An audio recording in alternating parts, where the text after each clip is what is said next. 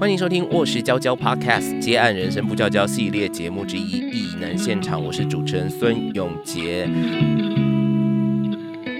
还是说我们今天有收听节目的，我们发一组代码啊啊，这个信件开头只要这一组代码，你就优先考量这样，给我们三十组的优惠。可能要交一篇三千字的稿子，我比较可以判断。欢迎收听《卧室娇娇 Podcast》接案人生不娇娇系列节目《异能现场》，我是永杰。节目开始之前，我还是要不厌其烦的哈提醒你，如果你想要认认识卧室文化，或者是我们旗下的这个教育品牌卧室娇娇到底都在教什么哦，有哪些资源可以陪你度过译文工作的低潮或者是撞墙期？那这个节目资讯就有我们的脸书、IG 跟官网连接，欢迎大家按赞、追踪、留言。那也可以填写这个听众问卷哦，告诉我们呃你对于节目的想法。和介意，如果说我们节目以后有机会继续 迈入第二季的话，你的这些回馈对我们来讲都是非常非常宝贵的意见哦。好，那今天在艺能现场呢，呃，我们要继续跟这个 Bills Monthly 的这个总编辑温若涵来谈谈经营一家网络原生的译文媒体哦，如何找到志同道合的伙伴，然后一起驶向伟大的航道，寻找大秘宝。再次欢迎若涵，若涵你好。嗨，大家好。哎，这个 BIOS 大概分成了三大部门，嗯，呃，营运管理部，然后还有这个经济业务部，以及你所属的这个编辑部。你们部门之间这个联动关系、工作关系是密切的吗？其实还好，就是大家各自各自的目标蛮分开的，就是。嗯，但是比较常会遇在一起的时候，就是有共同的业务目标的时候，比如说经济业务部可能就是接了一些案子，很明确，对对对，很明确。呃，编辑部的内容是可以一起加入的。然后确实，像我们现在网站上面做的一些内容的广编业务，主要也是来自经业务部一开始的接洽，所以我觉得比较多的合作是在业务上的协作。我发现你们网站上的文章分类是包括了基本分类，然后像是阅读、音乐、影剧、生活、设计，还有议题。这个分类是怎么分出来的？是有业务考量，还是说，呃，你们自己编辑部就是比较感兴趣的一个基本分法？我好像应该 update 那个分类，可是我一直没有做这件事，不好意思，因为我们没有工程师，所以就是好像没有分类早就不敷使用了。这个分类一直有一直有一个想要调整的讨论，但没有 落实。可是我觉得这可能是还蛮多比较小的网络媒体会遇到的困难啊，就是你养不起一个工程师的时候，你很难在软体或界面上有一个 up to date 的尝试。所以这个分类你们觉得已经变成了你们的限制的框架了，这样早就想要摆脱它。嗯，是不会。然后当初会有这个分类的时候，也很明确的对应到我们每个编辑有各自会 take care 的领域。嗯，就是像我以前就是负责影剧的。然后，对，那现在分身乏术，所以交给其他人。然后可能另外一个编辑是负责阅读的，就是等于说大家在各自的这个领域里面可以试图去深化，然后也找到比较好的题目。所以像上一集我有跟永泽聊到那个选题的问题嘛，因为每个编辑他都有各自的领域的时候，我觉得大家也会累积起啊，这个人谈什么是很可信的这个 credibility，就是比较长期的一个。编辑理解，但我就想说，这种事情不是因人而异嘛？就是有新的同事进来，也许带在他身上的东西就不一样，所以这个分类未必总是可以套用在每个人身上的。是，所以这是你们想要打破它的原因。嗯，你刚刚说的那个情况也是真的，可是比较想要打破的原因，是因为觉得很容易，我们因为很想要专精一个领域，然后反而这个领域提出来的人选对其他人太困难的问题。就是我觉得专精这件事情到底要做到多多，好像是编辑蛮重要的一个考量。哦，就是他就是编辑涉略的广度，我觉得就是要比一般人还要。广，然后也要比一般人还要深。可是你如果进入到一个你是专家的状态的话，因为毕竟我们也不是什么科学期刊、医学期刊啊。我会我会觉得，那通常在那个状态之下做出来题目会有一点难跟读者沟通。哦，所以好像你要掌握住一个蛮好的一个深度的理解，这样。或者是说，有时候很多题目它其实跟其他事情的连接性是非常非常强的，你很难一刀两断说哦，这一题就是归音乐，这一题就是归影剧，这个就是议题，对，很难这样切。嗯，然后后来会觉得，有时候有一些题目反而是在不一定在那个领域里面，可是你可以找到一个还蛮有趣谈的方式。譬如说，像怡辉去年有做一个是音乐人修泽专访，那虽然他是在音乐这个领域提出的，可是那个时候做的题目主要是跟着他去送 Uber 的路去谈，就是他现在的这个就是同时在做外送员跟做音乐人这种 mix 的这个状态。就是我觉得有一个阶段是我们很。很希望摆脱说他是一个很好的音乐人，所以我们才选他这种绝对的标准。就是也有其他的事情会让我们对这个人的生活或是他的创作观产生好奇。我还是会很想要介绍很好的创作者，可是如果只用这个面向去。看待题目的话，会蛮可惜的。以你理想的状态是说，这些标签以后都要撕掉，还是说你已经想出了更更万用的标签？我理想的状态是标签好像可以多一点，然后让它彼此间有一些 overlap 的空间。哦，原来如此。好，我们就期待赶快网站早日改版。好好忙，到底什么时候可以？做这件事 是，嗯，其实会这样讲，我觉得这可能跟呃整个 Bills 的编辑部的编制说不定也是有关系啊，因为你们分成了三个小队嘛，然后你跟我们讲的提供给我们的资料，包括了这个编辑组啊，里面就有编辑、编辑助理，还有社群编辑，然后也有所谓的视觉小队，啊包括了艺术指导，包括了视觉设计以及广告业务，里头就有专案经理跟企划编辑，那加上若涵现在是刚好十个人吗？对，嗯。有一位同事，那个 A D 同事现在成为一个自由的人，但他就是 每周两天会回来找我们，就是批评指教。好，就是九点五个，九点五，九点五。你你大概可以知道说，这样的人力其实是对很多媒体而言，除非你是自媒体哦，不然这样的这样子的人力编制，其实严格讲起来是非常非常精简的。非常非常这个精华的 哦，每个都是精英。那如果说你们的这个编辑部在征才的时候，你们自己最看重的特质跟条件，通常会是什么才可以加入你们这个精英小队？老实说啊，我我不知道是我是双子座还是怎样，我这个标准就是或思考还蛮常变动，会因为那个当下就是你在思考这个职位的方式有没有不同，有一些变化。但我觉得有一些特质是我一直以来都还蛮看重的，就是首先是。到底这个人对于分享自己喜欢的事情有没有一个热情在？就是我觉得，当你找到一个喜欢的东西的时候，当然你你选择就是把这个东西 keep it to yourself，这件事情没有任何不对。可是要能驱使你一直思考这个东西怎么做比较好，或者说面对我们刚刚讨论到这个社群演算法的无情啊，我觉得那个热情是需要有一定的一定的火焰去支持你去做到这件事情。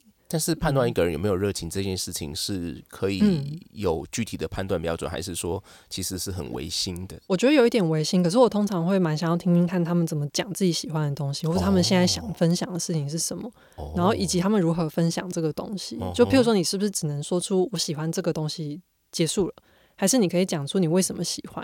因为为什么喜欢，通常就是你会想要去找这个切点的一个切入的方式，这样。这特别是你们很看重的一个特质。如果有听我们上一期节目的朋友，嗯，我蛮看重的。然后也会觉得一个人知道自己喜欢什么跟不喜欢什么蛮重要的。嗯嗯，就是我我觉得没有办法直接说出我最爱谁，这个也没关系。可是你你也要有你不喜欢的东西，就是你要有知道你想要追求一个好跟不好的这个标准。的差别，嗯嗯，就是我我还蛮害怕觉得什么都可以的人，或者说觉得好像那样那样也可以，那样也没有不行的话，会让我觉得我有点不知道我们现在要往哪里前进。嗯，对，哇，这好像是这个文文字创作上一个蛮大忌的事情。对不对？应该是哦。嗯哼，因因为因为通常要加入这个 BIOS 的人，要经过这个主考官，你一定是其中之一位嘛，对不对？哦，通常是我没错。嗯哼，我我会跟大家聊第一次，然后如果有第二次的话，会找其他同事一起加入这样。嗯嗯嗯。那你我们今天反过来说，如果今天要你用三个词来形容你是一位怎么样子的总编辑，这题超难呢？你会怎么怎么介绍自己？哎。你是说反刚不是给你的吗？是对，是我我的意思是对，是对同事来说，还是是对这个世界来说？或者是说你自自我的认知也没关系。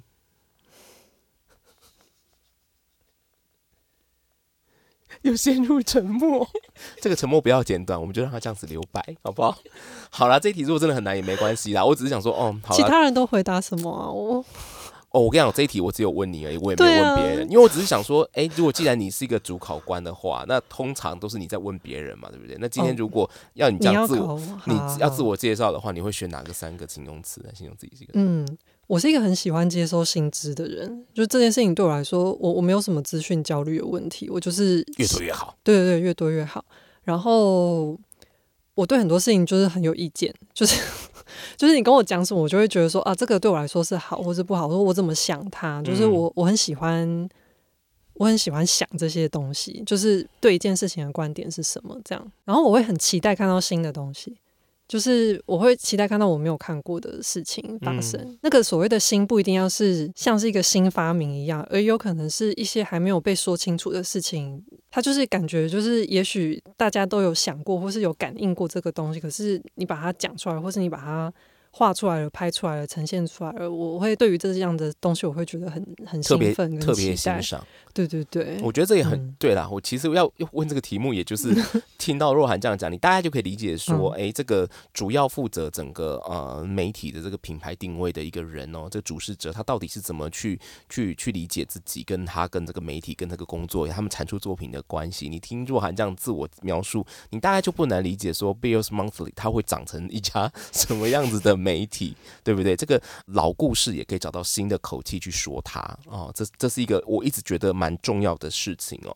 那呃，刚刚我们提到说，目前你们的编制是 九点五人，你们有个固定的出刊频率吗？虽然你们叫做月刊，嗯，但是我不知道，因为就一个网络媒体来讲，这个出刊频率要叫月刊，我也不知道。对啊，为什么？问题所以你们有一个真的有个固定的出刊频率吗？应该还是有个压力吧？嗯，会安排的时间大部分是会，我会。会至少期待原生内容就是比较大篇的专访，一个礼拜可以有一篇，嗯，然后其他的小的内容就是散步，嗯，然后比较大的专题我会期待一年有四个，可是今年不知道来不来得及做完。现在才十月啊，你不要放弃，加油！同事有在听吗？加油！我想说你喊加油是在跟谁喊啊？我想 跟自己喊还是跟谁喊？都有，都有。对，但是我觉得比较难的工作量的分配，确实是跟广编之间的平衡吧。啊，嗯，因为一旦有广编的内容进来之后，我也会想要考虑到让大家都可以在合理的限度里面完成这些事情。对，所以像以现在的编制来讲，这样的产制频率是很紧绷的吗？还是说其实哎还是有一些余裕啊？你觉得？我的人生的理想是大家真的每天不要工作超过八小时，可是这件事情在我人生里面，我自己其实很难做到。所以我也有点不太确定大家过好不好？对，就是可能会看每个人工作的状态啦。但我至少我跟编辑主要的协作方式，还是会让大家知道说每个月你可能需要做到的量大概有多少。OK，嗯，所以可能每个人大家是心中就会理解说啊，我这个月就是四到五篇，然后这个大篇小篇之间的关系或者是比例分配是怎么样，然后他再去安排他自己的状态这样子。然后比较有其他的工作，我觉得像以业务相关就广告相关的同事，就真的比较难限定说这个月多少或那个月多少，因为就案子来了，你就还是得完成它。我觉得这个就是比较辛苦的部分。因为你们是不是对于呃所谓的广告，或者是我不知道你们怎么称呼它，广编吗，还是怎么样？呃，对于广编内容的要求，你们是不是应该还是有心里面自己呃一个很要求的标准，就是不不要让它看起来就像一篇新闻稿。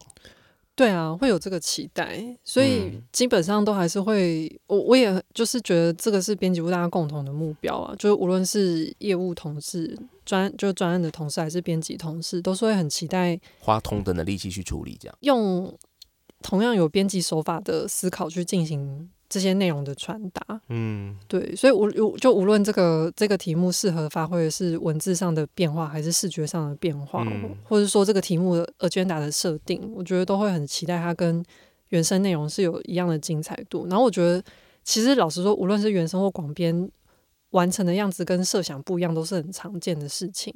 但是。就是这个没办法，就还我我还是觉得投入那个内容的心要是差不多的认真的心啦。嗯嗯嗯。可是这样讲起来，既然工作内容听起来有时候时不时还是蛮紧绷这种状态，你们现在寻求外援的机会，就是寻求外部合作的机会是多的吗？嗯，其实视觉相关的机会一直都蛮多的。哦，视觉会比较多。对，因为呃以前九点五零点五人。潘还在我们这边全职工作的时候，呃，他就会负责摄影，然后跟视觉的协调。譬如有时候如果找外部的设计师，他也会跟设计师沟通，然后或是统筹一些拍摄的工作这样子。然后在这个情况之下，通常比较复杂的拍摄，或是我们很想尝试的事情，就会跟潘一起进行。但有时候潘也会提出一些我觉得还蛮有趣的构想，就是找外部的摄影师啊，或是插画。也还蛮多的，嗯，就以以前我觉得我以前就是对于视觉的想法比较没有那么比较单纯一点，然后是那个时候潘开启了很多尝试的可能性，就无论是和插画或是谁，然后我觉得这个沟通就是一直以来都蛮密切的。然后文字的部分则是因为像我们刚刚讲的整个编辑部体制的关系，就是因为通常这个编辑会想做这个题目，就是因为他很想做，所以原生的内容确实不会假手他人了。我有时候甚至觉得叫它切分出来，他们舍得吗？我我不太确定，就是就像那个狗狗护食的观念很强，对，就是可能是我的。对啊，就是这个，就是他自己想做题目。我觉得我已经算是相对来说可以放开。就是我如果想做题目，我团队的任何人去完成，我通常都觉得 OK。可是因为我很要求大家从自己的兴趣里面去发想，嗯，所以我觉得那个题目属于他的那个状态是很明确的，嗯嗯。然后比较常寻求外援，确实是跟广编有关的内容。有时候会觉得说蛮需要，尤尤其因为广编内容又蛮多元的，会需要不同的人、不同种类的写作者一起来写作。嗯哼哼哼，那你们通常在找外部合作？你刚刚讲的影像上比较有机会，应该说视觉上比较有机会。那你们在找外部合作的时候，怎么样同时去借重对方？你看中他的长才或看中他的个人特色跟风格，但同时又让他的风格可以融入。呃，不要说哎，这个呃帮 Bills 拍了一组照片，画了一组插画，但是这个整个风格又完全差出去，跟你们完全不一样。还是说你们也接受这种冲撞？不是冲撞，这叫什么？对撞激荡出来的火花。我觉得我以前很很单纯的把这个 QC 的工作交给潘一凡，那他现在只在零点五啊，怎么办？我不知道，有有没有会不会太诚实了一点？可是就是一定会有改变，那也是没办法的事情。我我的意思是说，嗯，现在还是有有设计的同事会跟我们一起讨论，然后我觉得就是大家一起思重新思考，就是。视觉的呈现这件事情也是一个有趣的过程啊，但是总之，刚回到刚刚那个跟外部写作的经验，我觉得还蛮多。其实真的是从思考要找哪一个摄影师或是哪一个人，他的这个画风。就是哪个插画家的话，就你们早就做过前置的工作、填调的工作了。填调工作做蛮，也不会找到一个跟自己完全真的不搭嘎，或你们根本就也不认同的人，那根本就不会去找他了嘛，对不对？对，就是一旦找了谁，好像就是会期待他有一个发挥。嗯嗯，然后这个发挥，我觉得这个 Bills 的特质就是，譬如说以写作来讲。来类比的话，因为我猜可能很多听众都是写作出身的，就是我会期待这是一篇好看的文章，可是我不会期待说我要找这个人，你一定要是写的像吴明义，还是你要写的像黄立群啊？就我不会，我不会用这个标准去要求他。所以对应到视觉，我觉得也是一样的理解，就是如果是我们本身就很喜欢的创作者的话，应该不是去。规限说一定要什么风格，但确实，如果是在譬如说专访的这个架构之下，还是会思考这个视觉跟这个受访者之间合理的 chemistry 是什么。嗯嗯嗯，然后他就构想这种，譬如说有一个人，他明确就是一个很文静的人，好了，我可能就不会想要找那种拍的很爆的人来去处理他，或是说。拍的很包真，想要做一个反差，这是一个很明确的视觉设定，那我才会去找他。了解了解。对，那嗯，你们通常会怎么样去找到这个合作的对象？因为我猜今天听我们节目的朋友，可能也有人很多很想要说有机会可以跟你们 Bills 合作。你们通常是海选吗？还是说你们会呃会透过朋友的介绍啊等等的？比较多还是长期看文章的时候的累积诶，嗯，就是呃，应该说视觉到文字部分都是平常看各种地方这样，然后确实有时候会收到一些人寄信来我们编辑部信箱，我可能没有回，对不起，可是我会看，就是就是可能会会建议说，就是有机会也可以合作或什么，然后我们自己会有收一个资料库。就是视觉有视觉资料库，然后文字写作者也有他自己的资料库，就是会觉得如果有合适的时候的话，也许可以找他合作。所以真的有人毛遂自荐成功的吗？目前好像有吗？我不知道，我记忆力没有很好。但是这个应该是偏少，但这个机会确实有时候可能真的比较难，然后除非说你真的在某一个领域，不管文字、插画、摄影，你可能有长期在经营累积，那你有自己的呃粉砖哦，你有自己的网站，那说不定这个机会会比较高一点。是我我觉得一个比较具体的难处，我也想我也没有想到什么很好的解决方法。可是那个难处是在于说，通常我们的内容真的经过蛮密集的讨论。是，也就是说，如果今天呃是内部的编辑好了，他开从他写完初稿到完稿，其实我们有可能会讨论非常多次，然后一起去磨这个东西。然后在一个还比较不认识的状况下，其实你很难知道对方。对这件事情的想法是什么？因为我可以理解，有一些工作者也会觉得说，啊，我也符合你原本开出来这些要求，那为什么我还要一直改这些东西？我觉得也有人会比较没有没有办法想象这个工作的过程是什么，然后。所以后来就我会觉得我我好像会比较倾向的是一个比较长期关系的建立，就是我也跟就是理解我们想要追求是东西是什么的人一起努力，然后我也会知道说到底我可以付出的 effort 到哪边。这样我觉得陌生的关系有时候难开始，其实是比较不知道彼此对于工作的嗯工作方法是不是同一个想象。那有办法降低这个门槛吗？我不知道，可是我会蛮期待这件事的发生的。就是说，嗯，还是说我们今天有收听节目的，我们发一组代码啊啊，这个信件开头只要这一组代码，你就优先考量这样，给我们三十组的优惠。可能要交一篇三千字的稿子，我比较可以判断 你适合写什么样类型的东西。哎呦，这话你自己讲的啊！我今天开始收到二三十封三千字的文章的话，我我会很开心啊！就对对对，我我会觉得说，大家展现出自己可以适合写什么东西，也许我有机会可以找到大家。那你们那你们前一阵子办的那个呃，就是写作者的工作坊，嗯，跟这个有关吗？就是一个选材的概念。我不知道要叫他选材是不是适 切，可是我觉得是我想要建立这个关系的一个。起点就是说，我如因为我现在不确定，譬如说一个新的我不认识的写作者，好，他是否认同我媒体的观念，或者说我媒体想达到的事情。可是他都去参加你们的工作坊了，对你们应该有一定的认识。我说一般的，如果是如果是要呃现在找一个人，对，现在如果是 如果是我第一次合作的外外找的写作者，好了，我比较不确定他对于我们这个想法是什么，也许他也有很多。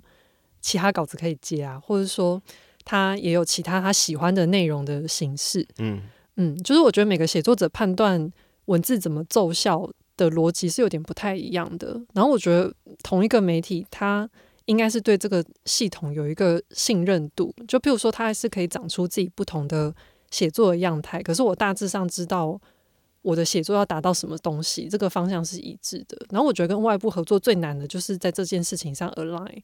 嗯，就是我要怎么让大家理解，说我想要追求的这个内容是什么？即使我写了超多，就发案单上写的超复杂，也有可能他还是没有 get 到这到底是什么东西。